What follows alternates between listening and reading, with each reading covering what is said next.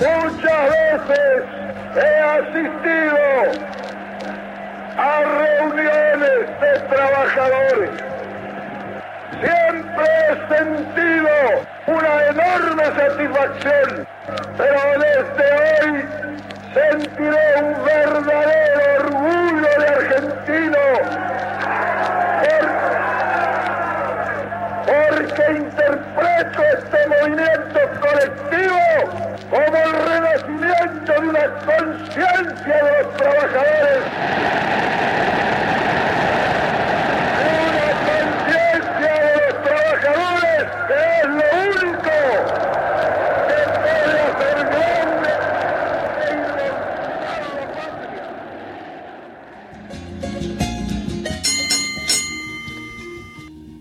No digo nada más. Con estos audios, con la memoria colectiva, la columna, cuando son las 9 y 12, de nuestro amigo Gustavo Campana.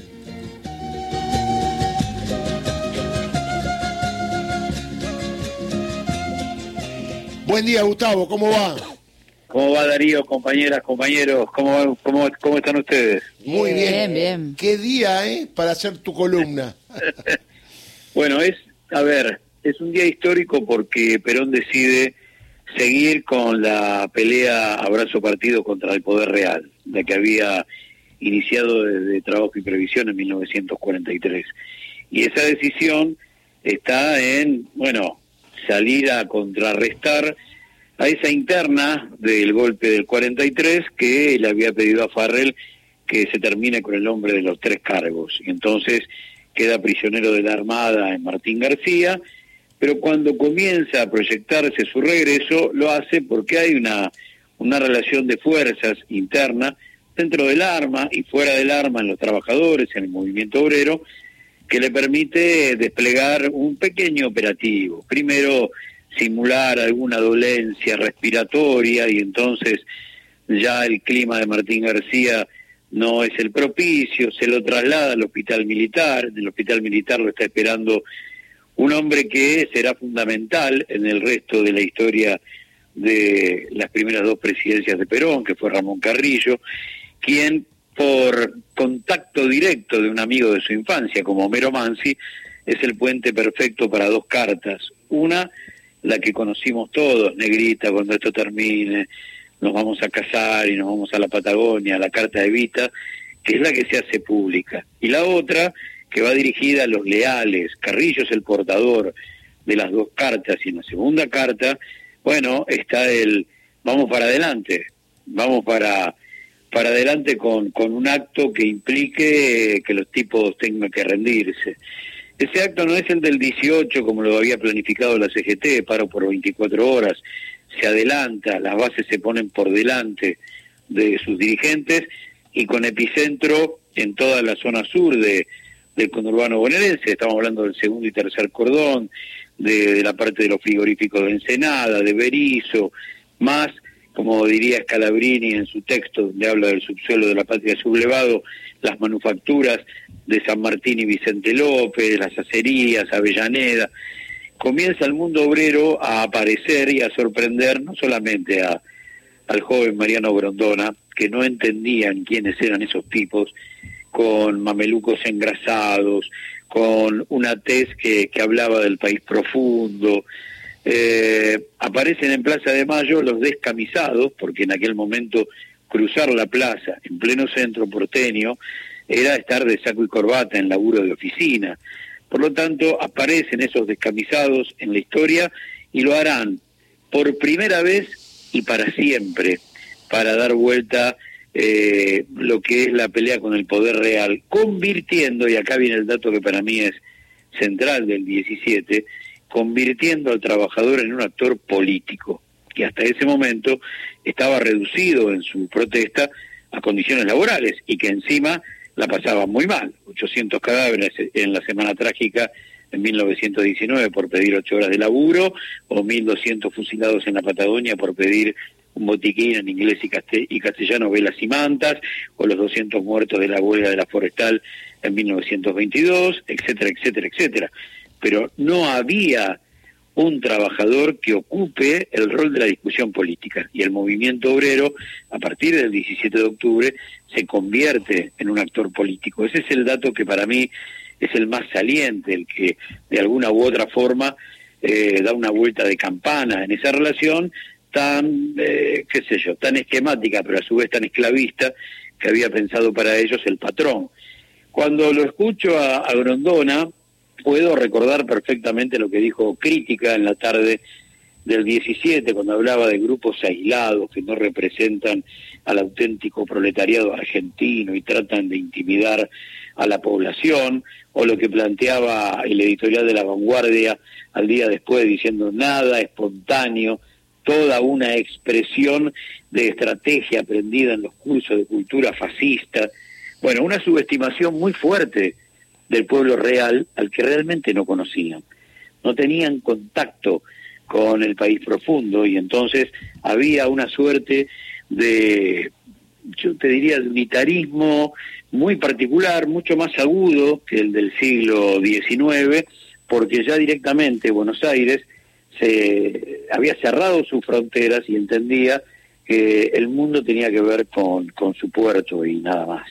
Entonces, eh, lo que hay que observar de ese 19 es la lealtad para recuperar a Perón, pero esencialmente cómo se convierte el trabajador argentino en un actor político, y eso será el dato fundamental. La aparición del peronismo será la destrucción de la, del análisis binario de la política, que hasta ese momento tiene que ver con una lógica europea, o sos fascista o sos marxista. Y aparecerá, porque nada es casual en la historia, todo es un encadenamiento perfecto de causalidades, un dato que, que encuentra una raíz, primero antiimperialista, con el irigoyenismo, y en segundo lugar, que se liga como tercera posición a lo que finalmente, y, por obra de los hombres de, de Forja, de Calabrini, de Mansi, de Jaureche, será el pensamiento nacional. Cómo pensarnos nosotros en función primero de Patria Grande para desde allí comenzar a, negociar con el mundo. Ese, ese criterio que desde el punto de vista político, sobre todo para, para el socialismo y hasta para el comunismo, los sectores que estaban más ligados a, al movimiento obrero, junto con el anarquismo, por supuesto, tenían una concepción internacionalista. Lo que planteaba el peronismo era una visión de pensamiento nacional pero entendiendo que la única política que existe es la política internacional.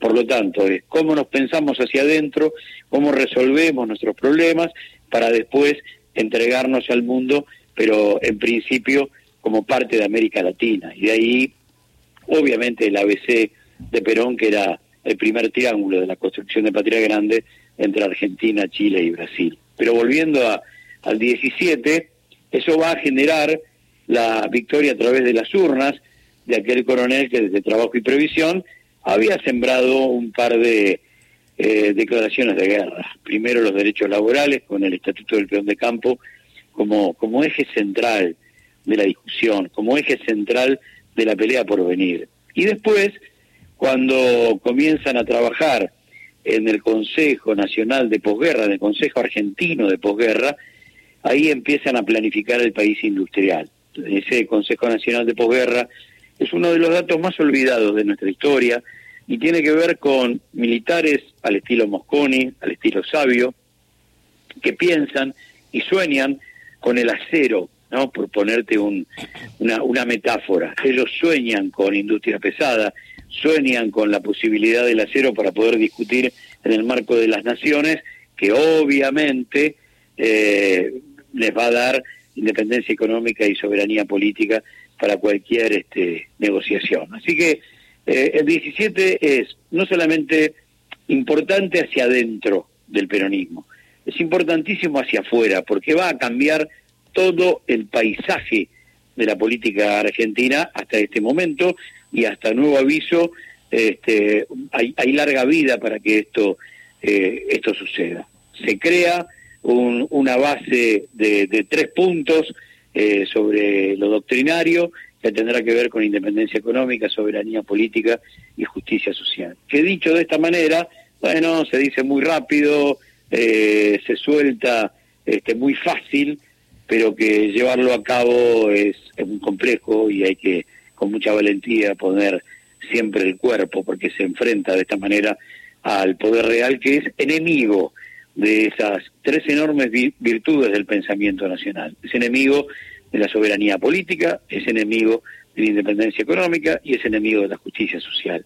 Por lo tanto, más allá de las estaciones nuevas, yo los estaba escuchando y también a los mensajes, el kirchnerismo no es más que una estación contemporánea del peronismo y ahí el que nos da una mano es Néstor con aquellos de nos dicen kirchneristas porque no quieren bajar el precio. Y tiene que ver con eso. Es una estación nueva como tantas que se van eh, mixturando con el paso del tiempo y van ayornando las discusiones al presente. Pero nada más. Lo otro eh, es encontrarnos, como si fuera frente al espejo, con el mismo modelo, con ese modelo que empieza con sueldos fuertes para tener mayor demanda comercial y con mayor demanda comercial, mayor demanda industrial, con las dos demandas de demanda laboral, arrancamos. No tomar deuda externa, saldar la deuda vieja y empezar a tener independencia de los centros financieros de poder. Lo que habría que recordar, porque son los puntos que trazan líneas directas con el presente, es que el fin de ese primer peronismo, que podríamos decir se constituye un día como hoy, pero de 1945, es el golpe de septiembre de, del 55, una década después, para al año siguiente ingresar al Fondo Monetario Internacional. Y en 1957 ya pedir el primer préstamo. De eso se trata. Si no lo vemos de esa manera, no lo vamos a terminar de entender. Y Néstor, con el pago al fondo en tándem con Brasil en enero de 2006, hizo exactamente lo mismo que Perón con la independencia económica de 1947, cuando el 9 de julio le dijo a toda la República Argentina, señores, la deuda externa está en cero y hemos convertido en deudores a nuestros viejos acreedores. Esa batalla que se da el 17 es todo esto. Y las bombas de, junio del 55 caen sobre el 17, caen sobre los derechos laborales, caen sobre la creación de la industria nacional y caen sobre la dignidad obrera que, insisto, se transforma en, el actor político. Eso es lo que ellos nunca van a, a eh, admitir y nunca van a terminar de soportar. Para esto siempre, lo hemos repetido muchas veces y siempre nos da una mano, Robustiano Patrón Costas, que había sido elegido en la Cámara de Comercio Argentino-Británica en 1942 como el presidente de la Nación, que iba a continuar a, Castillo, que había ingresado por Ortiz por problemas de salud. Y el golpe del 43 va a impedir que eso suceda en el marco del fraude patriótico.